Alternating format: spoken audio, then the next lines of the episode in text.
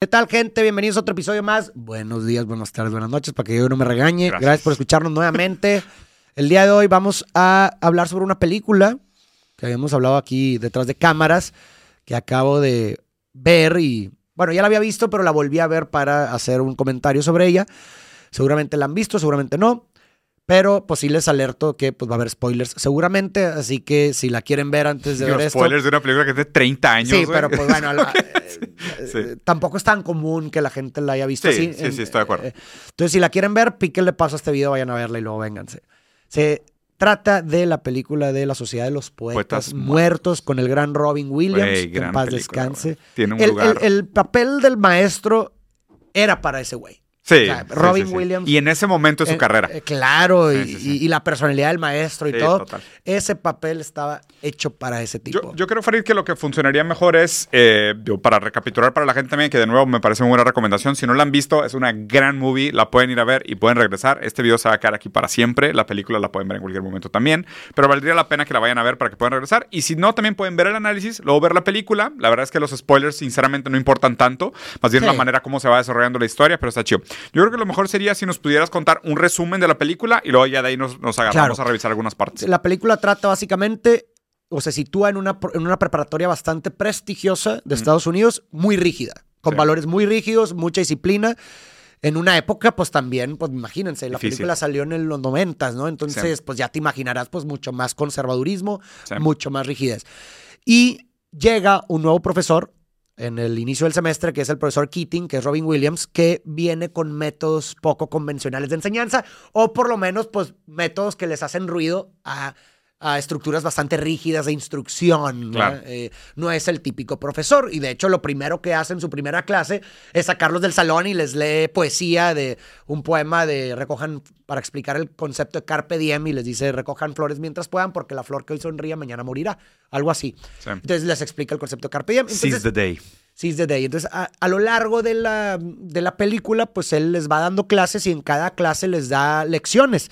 Que las lecciones eh, giran en torno a encontrar su propia voz, a tener sentido crítico, no dejarse llevar por lo que, eh, nada más por las cosas, a ver las cosas de diferentes perspectivas, aún y cuando, cuando parezca absurdo o que lo intenten, etcétera, ¿no? Entonces, como que de cierta forma va conectando mucho con los alumnos para que ellos encuentren su propia voz, su propia vida, porque dado el contexto, pues los alumnos estaban muy presionados tanto por la escuela como por sus papás, por sus papás de ser lo que ellos querían que, que, fuesen. En especial, o, la historia gira en torno, se enfoca mucho en Neil, que, es uno de los estudiantes que su papá es muy rígido y, que, y quiere, que sea, quiere que sea doctor y, él quiere ser actor, entonces se mete a una obra. Sí, digo, eso como que no se desarrolla exactamente al principio, ¿no? O sea, como que más bien lo que me parece interesante justo en la historia de Neil es esta jornada donde él pasa de la pregunta de quién soy, quién debería de ser, a través del arte y la relación que tiene con el profesor y su relación con la poesía y la sociedad de los poetas muertos, que ahorita hay que hablar ah, de, la Constitución, él se, él se permite a sí mismo el surgimiento de un sujeto. Exacto. O sea, eso para mí es lo que se me hace probablemente lo más interesante de la historia, que en algún momento Neil se enfrenta al mundo con el surgimiento de su propia subjetividad, de decir, no, no, no, hay algo que yo quiero hacer. O sea, más allá de todas estas expectativas y demandas y factores sociales y lo que la escuela dice que yo me debería de comportar, lo que mi maestro dice de mí, lo que mis papás esperan de mí, ¿dónde está el yo? O sea, entre el super yo y el ello, ¿dónde se constituye el yo? ¿Dónde surge el yo? Y el surgimiento del yo para mí es el, corazón de esta película, ¿no? Claro, o sea, donde surge la Completamente. Y, y, es muy interesante porque ahorita mencionabas, o sea, yo ahorita que la volví a ver con esos ojos, al, sí te empiezan a dar tintes de, a dónde va la película, porque al inicio, cuando es la ceremonia de, bienvenida, de semestre, vienen los papás y van a dejar a los hijos y te ponen una escena muy interesante en donde los chicos se van eh, con sus papás a despedirlos y en la salida está el director saludando a los papás y, y, a los niños. Y está curioso porque a cada uno, y estamos hablando del inicio de la película, a cada uno les dice algo como, oye, tenemos muchas expectativas de ti, ¿eh? Oye, tu hermano se pasó de lanza. Ya. Es- O sea, como Sí. que ya de entrada... Hay un precedente. hay y, y ves a los tipos de, ay, cabrón. aquel- Intimidados. que Intimidados, ¿no? Entonces, zapatos que llenar. como que de Sí. entrada, exactamente, o sea, de Sí. entrada ya te dan este tinte de las altas expectativas y presiones que tienen sobre estos chicos Claro. que están en preparatoria que pues son no dejan de ser adoles-. Son adolescentes, adolescentes, ¿no? güey, sí, güey. Y, y entonces, pues bueno, como tú dices, hay algo que les causa curiosidad porque el profesor era exalumno de esa, de esa preparatoria, entonces curiosos por sus métodos y por conectar Claro, con él. Pero aún así, profesor, ¿eh? O sea, Aún así, lo- profesor. o sea, no hay que quitar el dedo renglón del hecho de que la universidad lo llamó. Invariablemente que sus métodos sean dudosos y sus métodos sean subversivos y reaccionarios o divergentes, lo que tú quieras, la escuela lo llamó y le dio un lugar. O sea, le dio una clase muy importante. ¿Por qué? Porque saben que hay un papel en el arte que no se puede solo transmitir con métodos convencionales, claro. sino que el arte implica esto que escapa lo, lo convencional, lo conservador, lo ritualístico. O sea, el arte justo sirve para, para que nos cuestionemos sobre todo lo otro. O sea, para deji- delegitimizar y decir todo aquello que se vende como eterno no necesariamente lo es. O sea, para eso sirve el arte. Entonces, casi que la clase de este profesor es como una cuña que revela la fragilidad de todo lo que es todo lo otro que se vende como sólido. Exacto. ¿sí? Y digo, ahorita, bueno, terminando esta parte, Sí. me voy a, a conectar algo que dijiste. Sí. Pero entonces leen en el anuario del año del profesor, leen que algo que les llama la atención, que es Sociedad de los Poetas Muertos. Entonces, automáticamente, inmediatamente van con el profesor y le dicen, a ver, ¿qué, qué es esto? Sí. Y el profesor les dice, ah, y les cuenta que era un grupo de chicos que se reunían en una cueva, que estaba en el bosque al lado de No la escuela. el chinito está Se es en una cueva a leer, a leer poesía y Sí. que eran muy románticos y que Actuaban. leían, actuaban, cantaban, leían versos propios también y se reunían ahí de vez en cuando, ¿no? Y, y se avienta en una clase, o sea, cuando hay una clase en donde hay una lección sobre poesía, a mí me encantó esa parte y también me puse, se me erizó la piel, que habla de... de de que los seres humanos somos seres de pasión y que, Uf, o sea, que no escribimos poesía Sí. por ser linda, sino que escribimos poesía porque somos seres llenos de pasión Sí. y que sí, que la medicina, que las leyes y etcétera son, son actividades loables y necesarias para sostener la vida. Pero, Para vivir. Pero, ajá, pero la poesía, el amor, el romance son las cosas por las que vivimos. Exactamente. ¿no? Güey, Esa- la sí, güey. Sí, sí, sí, sí. Ese pedo Sí, está hermoso. hermoso, Es, arriba de las- es- es arriba de los escritorios, ¿no? ¿No es sí, esa? exactamente. Es, Sí. es en una clase que. No, cuando les pide arrancar la hoja, porque Ah, sí, sí, esa, dinámica también está cabrona. cabrona, que les pone a leer un libro que es sobre entender la poesía. Entonces los. los Arráncalo a la chingada. Y, y está, chi- está bien interesante porque te muestra estos métodos de enseñanza arcaicos que ya están inseridos en las personas que, oye, ni siquiera están entendiendo lo que están leyendo y nomás ven que el profesor está escribiendo una, una tabla y ahí van los pinches niños así, así.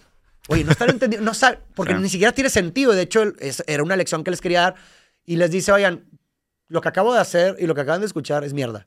Rómpenlo y bórralo. Entonces ves, ves a los niños, ah, ok, y borran.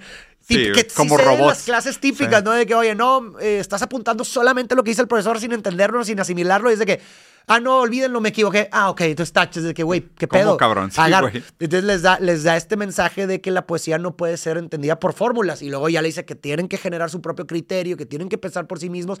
Y luego les dice, la poesía no la escribimos por ser linda, sino Claro. que este, se echa este Sí. discurso que es fantástico. Increíble. ¿verdad? O sea, justo esa distinción, ¿no? O sea, que dice que hay una serie de cosas que hacen los humanos porque son necesarias para vivir, pero que hay una serie de cosas que pueden hacer los humanos que son los motivos por los Por cuales los- vivimos. exacto. O sea, que eso es la distinción Hermosa, profunda, que es hermosa hermoso, güey. Es esa decir, claro, la, necesita, la medicina la necesitamos para sobrevivir, Claro. pero la poesía es el motivo de estar vivos.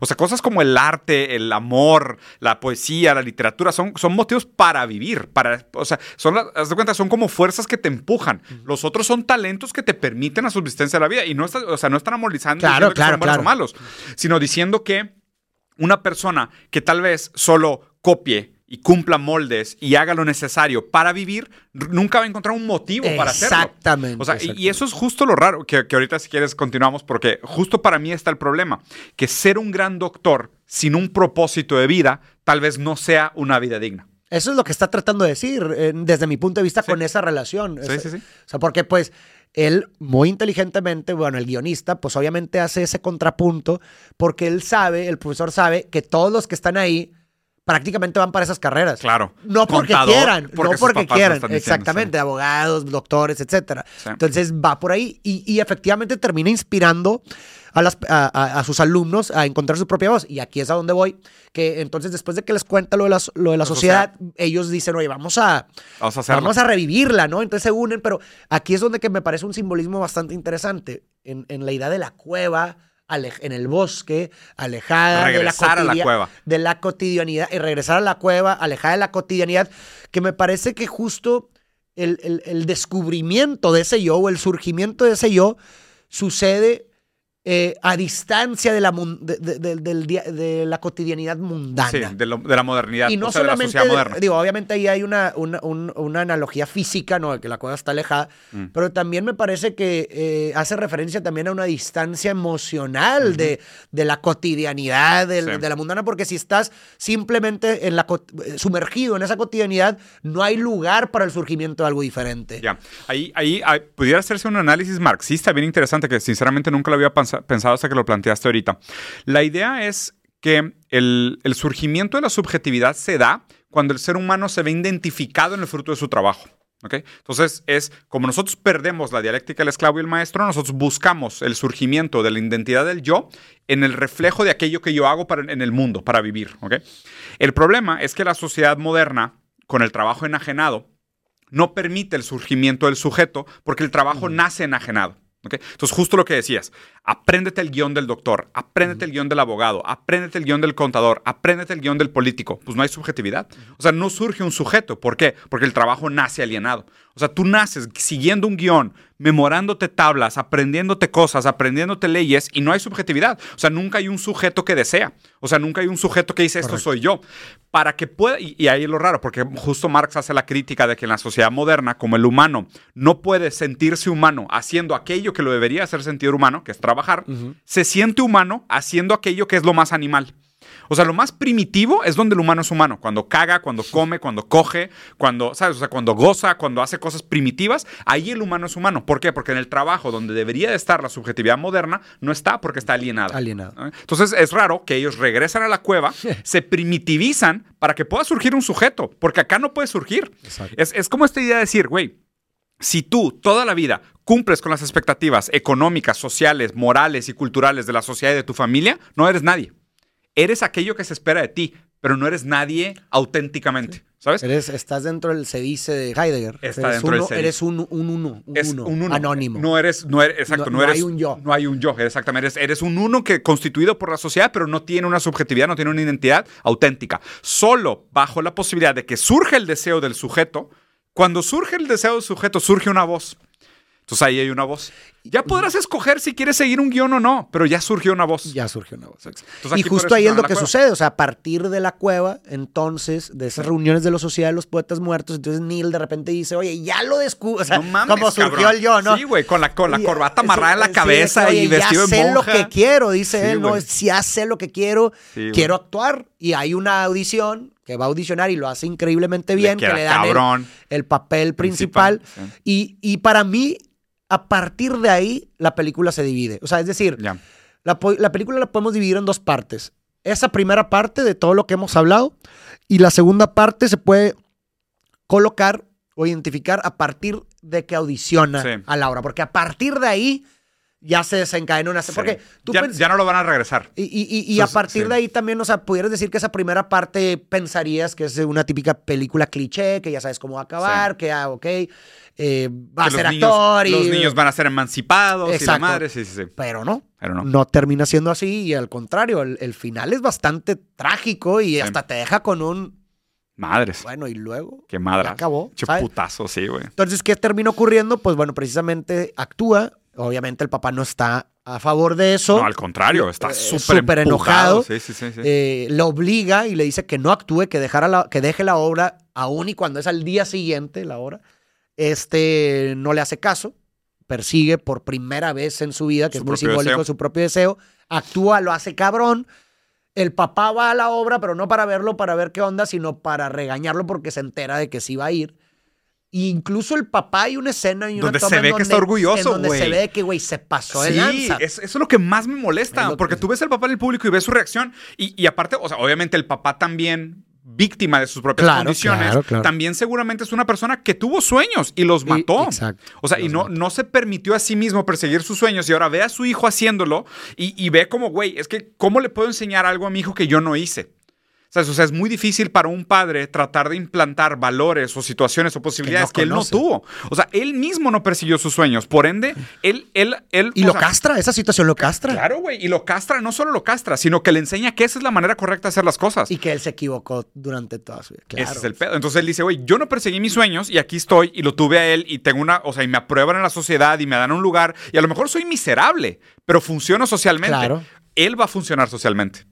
¿Sabes? O sea, no importa que cueste su miseria, porque yo no conozco otra cosa. Claro. O sea, yo cómo te voy a enseñar una posibilidad a la cual yo no tengo acceso, güey. Entonces, el papá tampoco tiene la posibilidad de él nunca haber perseguido sus sueños. Eh, ni siquiera es un hecho de que él sea malo al tratar Sí, de no, no, no, castrar los sueños claro, del hijo. No, es que él, él no sabe otra manera. A él, a él tampoco tal vez nunca le dieron posibilidad. Seguramente Por eso, de nuevo, justo la intención de siempre pensarnos como, como sujetos temporales. O sea, resultado de una serie Mm. de acciones anteriores y producto de una serie de acciones posteriores, ¿no? Puedes romper el patrón. O sea, eh, definitivamente el papá Hay seguramente viene, viene de, De un, un- mismo linaje que también de la fueron. Segunda Guerra Mundial, güey. Claro, güey, imagínate. Sí, Sí, Total, pues bueno, el papá lo- se lo lleva de la casa. O sea, Sí. y ya para esto el tipo recibe una ovación de pie, güey. o Claro, sea, cabrón, No fue de sí. que, "Ay, güey, un vato X. No, No, o sea, no, no, vato fue de que la, la rompió. Sí, sí, sí. El- pero no es suficiente para el papá, se lo lleva a su Sí. casa y le dice que ya tan tomó la cerca, decisión. güey, tan cerca, cabrón. Porque aparte me duele porque estuvo tan cerca de reconocerlo. Sí, sí, sí. O sea, en esa escena para mí es la escena más trágica de la película Claro. porque dices, güey, Ya. ahí estaba el turning point. O sea, ahí podía haber acabado una gran película, güey. ¿sabes? Pero bueno. Y luego se lo lleva a la casa y le dice que como no entiende y como lo desafía, entonces ya decidió sacarlo de la escuela y lo va a meter a una escuela militar. Y que después de la escuela militar, ahora sí va a estudiar medicina. Y después de todo eso, cuando ya sea doctor y cuando ya sea independiente, ya vas a poder, eso le dice, entonces vas a poder hacer lo que tú quieras. Pero esos son 10 años de vida. Sí, no mames. Y, y de hecho es interesante porque la respuesta de él me parece que le da sentido a lo que iba a hacer después A ver. que él le dice, "Die- o sea, me estás diciendo que, en, que, hasta dentro de 10 años voy a poder. O sea, fíjate lo que eso significa. O sea, él quizás estaba dispuesto tal vez a, a- a soportar A uno, negociar. a negociar, ok, güey, termino la prueba. Pero 10 años de vida. Es, eh, eh, pues para él son eternos. Y dice, no, no, no puedo. Y una vez que ya descubrí, ¿verdad? Lo que, lo que quiero hacer con mi vida, y no solamente que lo haya descubierto, sino que mis condiciones me lo permiten, Claro, porque eso también es importante. Ya lo validé. O sea, ya lo validé, mis Sí. condiciones lo permiten, tengo el talento, tengo las oportunidades. Claro. El no permitirme hacer eso, para él hay, hay y de hecho, que eso es algo que escribí, para él creo que hay tres cosas peores que la muerte, que es la pérdida del yo, la pérdida de su identidad, que una vez descubierta, oye, no lo puedo seguir, híjole. está- Peor todavía porque ya lo había descubierto. Por eso, o sea, por si eso. es una persona que nunca había actuado y simplemente tenía el deseo, a lo Ah, mejor sí, hubiera sido más exacto, tolerable. sí. Pero el güey dijo, güey, soy una verga actuando, cabrón. Puedo o sea, sí hacerlo, puedo, me, me encanta. Sí, güey. Y no me vas a dejar. Entonces, eso, otra cosa es eh, no haber vivido y eh, eh, más bien el, el llegar a su lecho de muerte. Y, y de hecho, ese es el primer, eso es interesante porque ese es el primer poema que leen en la primera reunión de la ¿Cuál sociedad, es? el de Turó. Ah, el ya. de, el de, mira, si quieres, y de- si quieres lo busco porque está padre. A ver. Aquí está. Dice, fui a los bosques porque quería vivir deliberadamente, solo para hacer frente a los hechos esenciales de la vida y ver si no podía aprender lo que tenía que enseñar y no descubrir al morir que no había vivido. Hmm. Entonces, eh, eh, eh, a lo que voy es que Sí, para él esas tres cosas eran peores que la muerte. Claro. Y por eso me parece que termina Matándose. matándose. Sí. Y, y también hay una, una- una toma muy interesante antes, antes de morir, o sea, antes de que se quite la vida, que es que sus ya le dice que lo van a meter a la escuela militar y la madre, y sus papás se van del cuarto. Y de repente te enfocan en una toma en donde sale él Nil. y por un momento como que sonríe. O sea, porque por un lo que le daba un, un poco de consuelo en el fondo es que por una vez quis- Vivió. por una vez vivió. Sí, vivió y fue él. Vivió y fue él y fue Sí. fantástico. Sí, y fue una decisión Y- suya. Exactamente. Sí. Entonces, eh, eso le da en el fondo Sí. consuelo y como duro, que eso es, como que si para él eso hubiera sido suficiente para darle sentido a su vida y ponerle fin. O sea, Claro. Como que ya, ya viví, aunque sea por una vez, y ya yo sé que lo siguiente no es vivir. Sí, está cabrón, güey. Y termina matándose. ¿va? Ahí te va. Yo creo que una, o sea, una reflexión que vale la pena ser hecha aquí, y digo, digo quiero pensar que, que la gente que está escuchando este podcast, pues también seguramente tiene todas las edades y todas las diferentes condiciones, ¿no? Pero la reflexión que me queda a mí como padre, ¿no? Porque digo, o sea, me puedo Sí, identificar, sí, sí, me puedo identificar como Neil en algún momento, pero también me puedo identificar mucho con el papá de Neil en un momento. Y, y es rara esta situación donde, o sea, ¿hasta qué punto deberíamos de permitir que nuestros hijos sean lo que ellos quieren ser? Claro. versus qué tanto deberíamos de imponer sobre ellos, pues nuestros deseos y nuestros aprendizajes, o sea, lo que hemos acumulado a través de la vida, ¿no? Y, y es complejo porque justo el no saber qué tanto imponer o qué tanto permitir, pues tiene sus repercusiones negativas y positivas, por las- los dos, ¿no? O sea, es porque si dejas a un niño sin ningún tipo de límites, pues, güey, vas a tener un sociopatita que va a estar por todos lados desbordado, que no va a saber diferenciar las cosas, que no se va a saber enfocar. O sea, es difícil, ¿no? Claro. Pero por otro lado, también si eres una persona aplastante que no permite el surgimiento del deseo del otro, pues a lo mejor le estás, lo estás castrando tanto que no vas a permitir que surja ningún tipo de deseo, ningún tipo de sueño, ningún tipo de personalidad, ningún tipo de autenticidad o ambición. Entonces es, es difícil y, y digo, y aquí tengo empatía mucho con los papás porque somos hijos de otra época. Exacto. Somos hijos de otra época y tratar de, de poner o transmitir nuestros valores a nuestros hijos en épocas distintas requiere un alto nivel de flexibilidad. Un O alto. sea, requiere un alto nivel de empatía y flexibilidad donde no hay respuestas fáciles, no hay respuestas sistemáticas de molde, sino que realmente lo que tenemos que hacer es, pues a través del diálogo, a través de la conversación, de la empatía, de entender realmente lo que está sucediendo, es donde vas construyendo, pues, cuáles serían las alternativas viables para una construcción saludable de la, de la, del, del Y, y lo, que, lo que dices ahorita me remonta a mí a, una, precisamente una escena muy importante también de la película que se me olvidó mencionar y creo que es sumamente importante por lo que dices. Que es que este, el, acuérdate cuando Neil va con el profesor Keating para que la aconsejara para ver qué hacía Sí. dado a la... a Que la- acaba fungiendo como figura paterna Exactamente, también. porque pues acuérdate que el papá le dice que abandone la obra, entonces Neil va con el profesor Keating para, oye, ¿qué hago, no? Y Keating le da un consejo muy similar y le dice, a ver, güey, ya le dijiste a tu papá, o sea, ya hab- hablaste desde el corazón con tu papá sobre lo que te apasiona, sobre lo que quieres de tu vida. Le dice, no, pero es que no va a escuchar y nunca, no, no, nunca me escucha, no puedo hablar con él. Y, y en esa escena, ya al final, cuando le dice lo de, lo- de la escuela militar, este güey está a punto de decir, porque dice, es que no, no, eh, es que, ¿qué decía? No me es que ya sé lo que yo quiero, o, Sí, sí. o- o lo que yo quiero no es eso. Y entonces el papá le dice, bueno, entonces, ¿qué es lo que quieres? Y entonces se ve como este güey está a punto de decir, güey, Y no. y se, re- se, se Sí. resigna y dice, Pues no me vas a entender. Sí, y sí, no dice nada y se sienta. Ahí fue, ahí murió. Ahí perdió. Ahí- ahí Sí. murió. Ahí se entregó. Ahí se entregó. Se rindió Se casi. rindió. Ahí, Sí. ahí se rindió. Y, y creo que el mensaje ese es importante. Sí. Es importante porque muchas veces presuponemos cosas como. Claro, ¿sí nos rendimos anticipadamente, güey. anticipadamente. Y quién sabe, y eso, eso es una de las cosas interesantes que plantea la película. ¿Quién sabe qué hubiera pasado si hubiera hablado, güey? Claro, güey. ¿Quién sabe? Oye, a lo mejor no, güey. A lo mejor el papá hubiera sido igual de opresor y autoritario y y lo hubiera peor, y la chingada, verga. lo peor. Tal vez. Pero si sucumbiste, pues Sí. ya no te hubiera quedado nada. ¿Sí me explico? No, Sí. no hubiera dado más eh, haberlo intentado, güey. Sí. Que, que eso, es, eso es interesante porque también creo que es un mensaje. eh, también hay implícito en la película porque también se da con las otras personas. Por ejemplo, ¿te acuerdas de este tipo Knox que va con la chica, Ah, que la trata de que la batea. Ajá. y que la batea y luego intenta y luego no le importa decir. O sea, tienes como que estos contrapuntos de personas que no les importa Por fracasar. decir- ajá, exactamente, Ajá. intentarlo. Y otro contrapunto de, de otra situación en la que, güey, decidió no. O sea, como que Sí. at- atentó contra a lo mejor el principio, que, que Sí. luego hay una, hay una parte que creo que tiene que ver, y así se resume esa, esa a lo mejor enseñanza. Cuando el director va por primera vez a llamarle la atención a Keating, el Keating va con los alumnos para hablar con ellos y les dice, a ver, cabrones, sacarle jugo a la vida no quiere decir ahogarse, güey. Ya.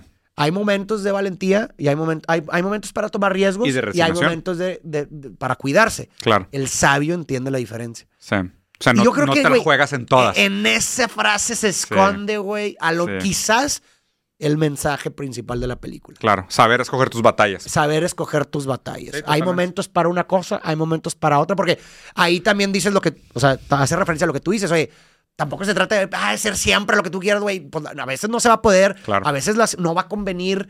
¿Sí explico? No es como que siempre tú Y a ver, y a lo mejor, o sea, justo lo que, lo que este vato o sea, para mí es lo importante, de- para mí probablemente es de los mayores aprendizajes que he tenido los últimos cinco años de mi vida, es esta idea de no tomarse las situaciones de una manera esencialista, sino tratar la vida de una manera antiesencialista. Que el papá le haya dicho que no en ese momento, no significa que, que lo mejor, o sea, está bien, te condenó a 10 años, ¿ok? Pero a lo mejor el siguiente año vuelves a negociar y bajas a 5, güey. Y a lo mejor el siguiente año vuelves a negociar y bajas a 2. ¿Sabes? O sea, eso, es el problema, es tomarlo como el fatalismo monumental de, güey, me dijo que no, se acabó mi vida. Dude, ¿really? O sea, no mames, las, las condiciones cambian todos los días, Claro. pueden pasar eventos, todo- o sea, es más, métete a estudiar medicina y en tu tiempo libre dedícate a la actuación y sigue invitando a tus papás a las obras, sácate, sácate buenas calificaciones. Él tenía todas las posibilidades. O sea, realmente se rindió.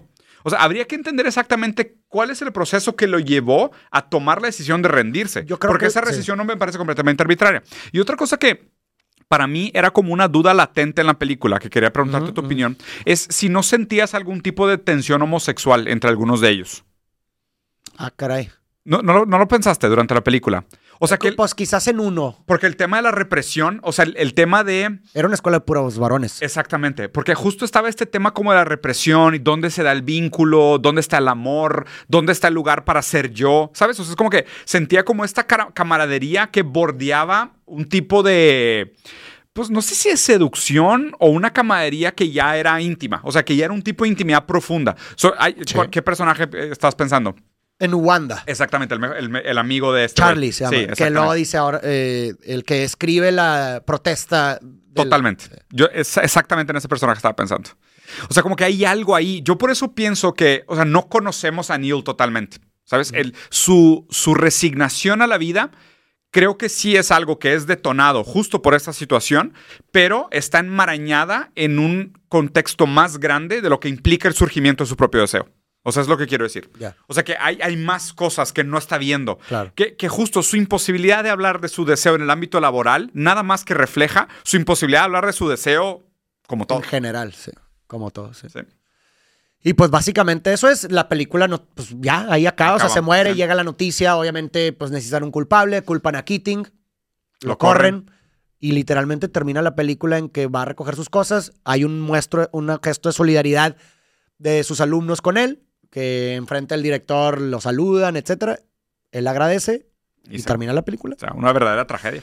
Sí, o sea, no, no acaba, bien- no acaba bien, Sí, no, no hay final feliz. O sea, el, el profesor pierde su puesto, el, el- el personaje principal pierde la vida, los amigos quedan con el trauma de, de haber, pues de, de alguna manera también qué difícil terminar esa situación y decir, pues este es el costo de enfrentarte a la autoridad. Exacto. No, y aparte justo también, es, eh, o sea, si, si pudiéramos imaginar una secuela de la película, pues también sería, o de las vidas de las personas, de los estudiantes, también sería interesante ver si ese acto, que en, el, en lo simbólico es como, ¿Cómo jugó? o sea, eh, ajá, porque pudiera ser interpretado como, Qué si, bu- miedo. si busco mi voz, me va a pasar esto. güey. Sí, claro. O por otro lado, Eh, sí. la vida que vale la pena ser vivida es la vida que grita. Y justamente creo que también ahorita que lo estamos hablando lo refleja, porque te acuerdas que estuvo este tipo, eh, uno de los de la sociedad Cameron, Sí. que fue quien traicionó a Keating, que dice, sí, fue su culpa y la empaletó. Que precisamente es lo que estoy diciendo ahorita de cómo él interpreta eso de que, oye, no, güey, prefiero, me salgo Sí. el pellejo, me sumerjo El super yo aplastó el ello Ajá, y, y- el yo sí. quedó todo castrado. y me sumerjo a la, a la autoridad y me sumerjo Sí, a lo que quieren de mí, ya me vale madre, yo no quiero esto, yo no quiero problemas, ¿no? Sí, claro.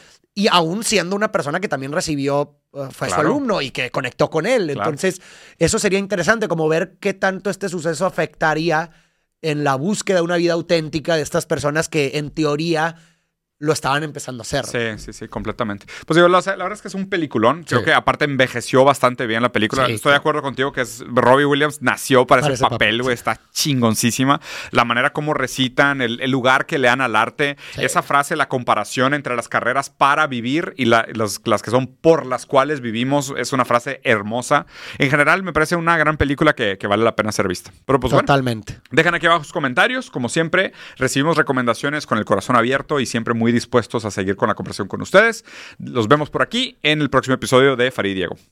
Sobre. Igual, si quieren más detalle, pueden Ah, sí. eh, también así el resumen muy, muy, muy, muy delineado. Lo pueden ver en mi canal. Ahí voy a, seguramente para cuando se suba este video ya va a estar va a estar. arriba el comentario. Chido.